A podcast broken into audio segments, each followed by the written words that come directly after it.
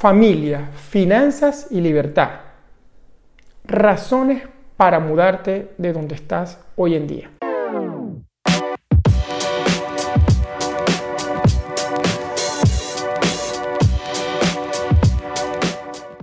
Hola, soy Mario Pérez, ingeniero y coach financiero, y quiero compartir contigo esta reflexión de tres razones por qué debes mudarte si el país donde estás, la ciudad donde estás, ya no es lo suficientemente segura o eh, la situación económica es, no es favorable, hay una alta inflación y no puedes realmente cubrir tus necesidades. Entonces no eres un árbol, no estás allí clavado.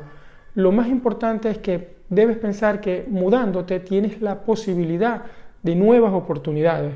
Así que considéralo Busca la forma de, si no tienes los recursos, empieza a reunir, busca la forma de mudarte a un país o a una ciudad donde te sientas más seguro, donde mm, puedas acceder a una economía que te permita trabajar y poder cubrir tus necesidades y mucho más, y poder crecer económicamente. Entonces, una de las razones por las cuales mudarse es eso, buscar la seguridad tanto física como mental, de tu familia y al mismo tiempo buscar mejorar la economía. Y con eso te hablo del punto número dos, finanzas.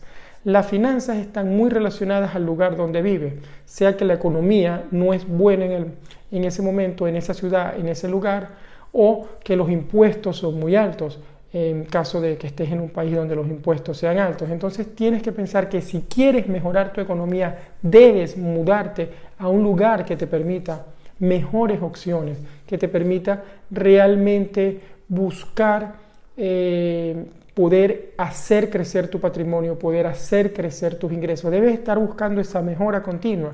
Por supuesto, eso para tu beneficio y para el de tu familia. Cuando hace más de 12 años yo tomé la decisión de irme de Venezuela, hoy en día vivo en Noruega, esas fueron, vamos a decir, las razones fundamentales poder cambiar de una economía, de una moneda débil a una moneda fuerte, poder brindarle seguridad eh, tanto física como emocional a la familia. Entonces, estas son razones muy importantes.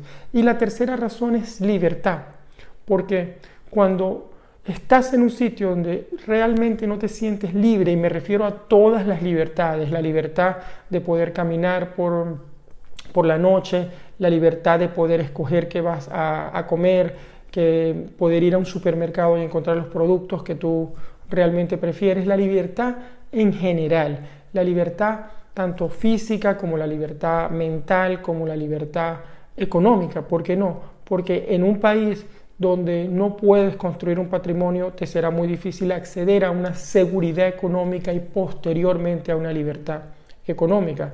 Entonces, quiero que tengas en cuenta estos, estas tres razones fundamentales por las que debes mudarte si estás en una situación no favorable, es decir, la familia, las finanzas y la libertad.